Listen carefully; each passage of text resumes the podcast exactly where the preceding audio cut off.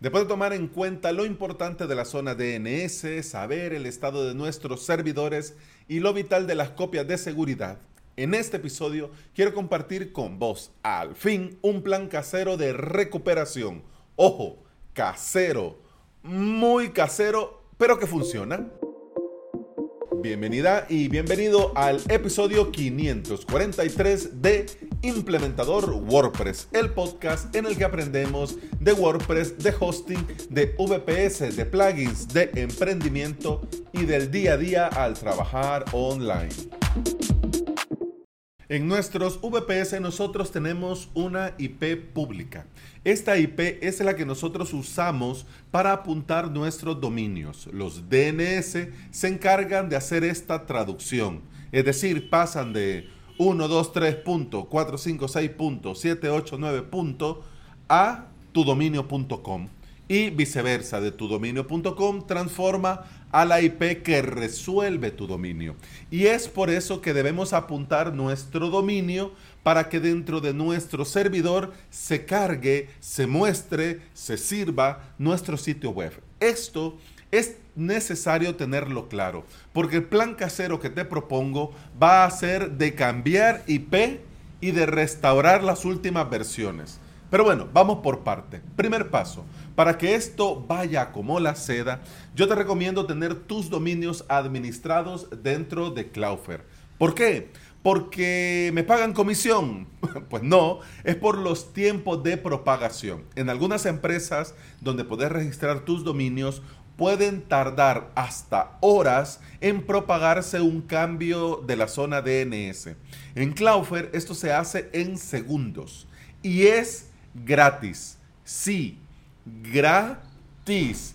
¿Y esto por qué es importante? Porque en un desastre, en un lío, en, en, un incendio de tu proveedor de VPS, cambiamos de IP y lo haríamos en un PIS Plus. Y simplemente cambiamos la IP de nuestro dominio, pasaría nuestra web de estar en el VPS en producción a cargar en otro.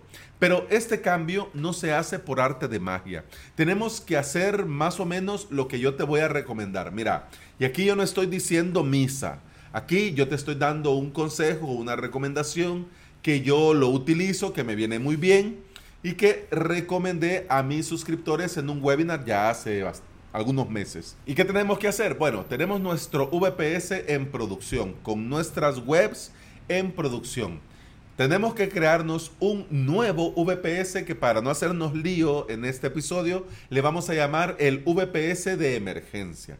De preferencia, de preferencia, este VPS de emergencia debes de contratarlo en otro proveedor para que esté en otro data center. Porque si lo contrataste en OVH, que está en el mismo data center de OVH donde fue el desastre, entonces se te va tu VPS de producción y se te va tu VPS de emergencia. Así que bueno, incluso hasta podría ser en el otro lado del mundo. Estás en España, el de emergencias contratalo en Estados Unidos, en Canadá.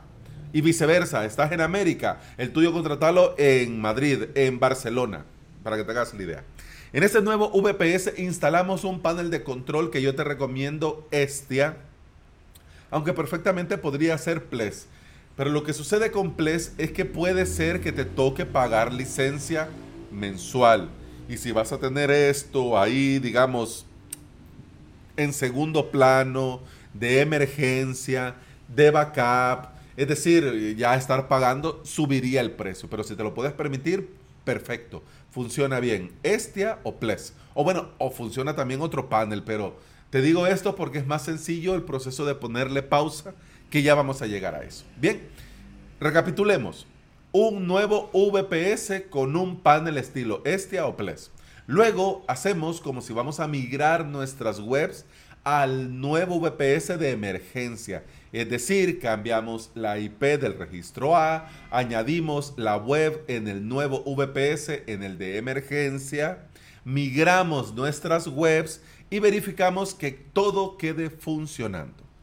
Ahora que ya están nuestras webs en el VPS de emergencia, vamos a pausar las webs en el VPS de emergencia y vamos a cambiar la IP nuevamente, pero ahora vamos a volver a colocar la IP del servidor en producción en cada uno de nuestros dominios. Y ya con esto tenemos activo un plan de emergencia casero en un VPS de emergencia en otra empresa, en otro data center. En caso que nuestro proveedor de producción quede fuera de línea por el problema que sea, por problema de conexión, por algún desastre, por algún error en la conexión, por el motivo que sea, solo tendríamos que cambiar las IP de nuestras webs a la del VPS de emergencia. Activamos cada una de las webs dentro del VPS de emergencia y ya tendríamos nuestras webs vivas en cuestión de minutos. Tenemos que considerar varios puntos de este plan de emergencia casero. El primero, eh, los certificados SSL Let's Encrypt tienen una vigencia de tres meses. Si armamos todo esto que te estoy contando, después de tres meses tendrías que activar nuevamente el certificado. Es decir, que puede ser que cuando restaures no te carguen correctamente porque te dé error en el certificado. Esto se soluciona muy sencillo. Eliminas el certificado anterior y con eh, solicitas uno nuevo desde el mismo panel. Así ya tenés el certificado nuevo por otros tres meses. Y si nuestra web cambia mucho con el tiempo o publicamos mucho contenido, obviamente vamos a querer garantizar tener la última versión en este VPS de emergencia mientras resolvemos lo del VPS en producción. ¿Qué tenemos que hacer? Tenemos que restaurar en el VPS de emergencia la última copia que tengamos de nuestra web en producción. Y así, sí o sí, tendríamos la última versión, la versión actual, la versión más nueva de nuestra web o de la web de nuestros clientes en el VPS de emergencia. Alex, pero ¿para qué vamos a hacer todo este relajo antes si de todos modos voy a restaurar backup?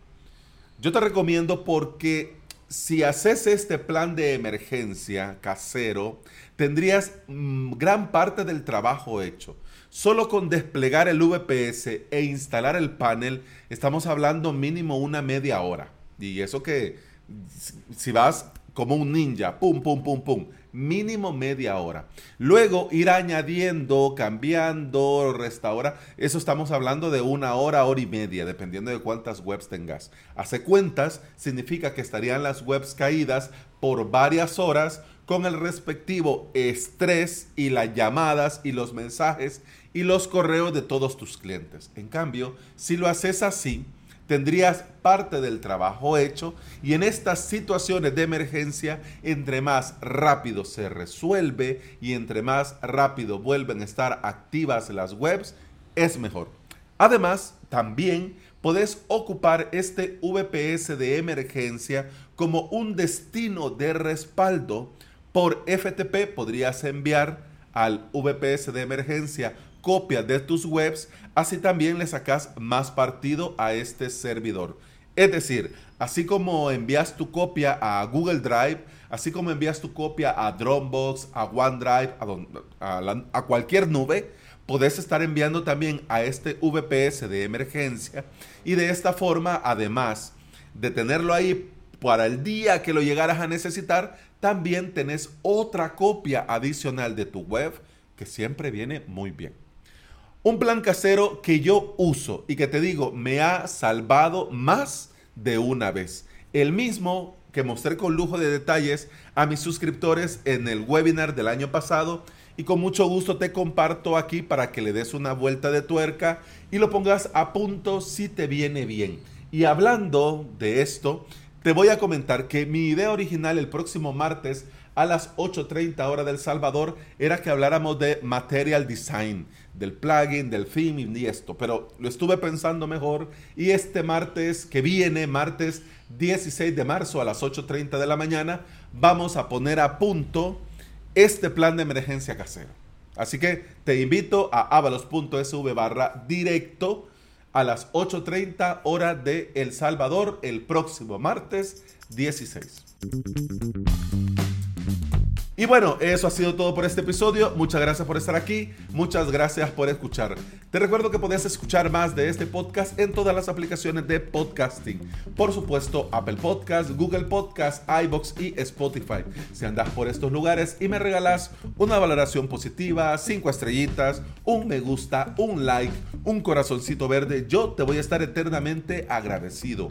¿Por qué? Porque todo esto ayuda a que este podcast llegue a más interesados aprender y trabajar con WordPress en su propio hosting VPS. Y hablando de WordPress y de hosting VPS, si quieres aprender y quieres hacerlo por medio de cursos online, te invito a suscribirte a mi academia online, avalos.sv donde tenés curso, clase y todo lo necesario para aprender de cero o subir al siguiente nivel si ya tenés alguna experiencia. La suscripción te da acceso a todo el contenido premium, a soporte, a hosting de pruebas y a mucho, mucho más. Y bueno, con el podcast eso ha sido todo por hoy. Muchas gracias por estar aquí, muchas gracias por escuchar. Feliz fin de semana y con el podcast continuamos el lunes. Hasta entonces, salud.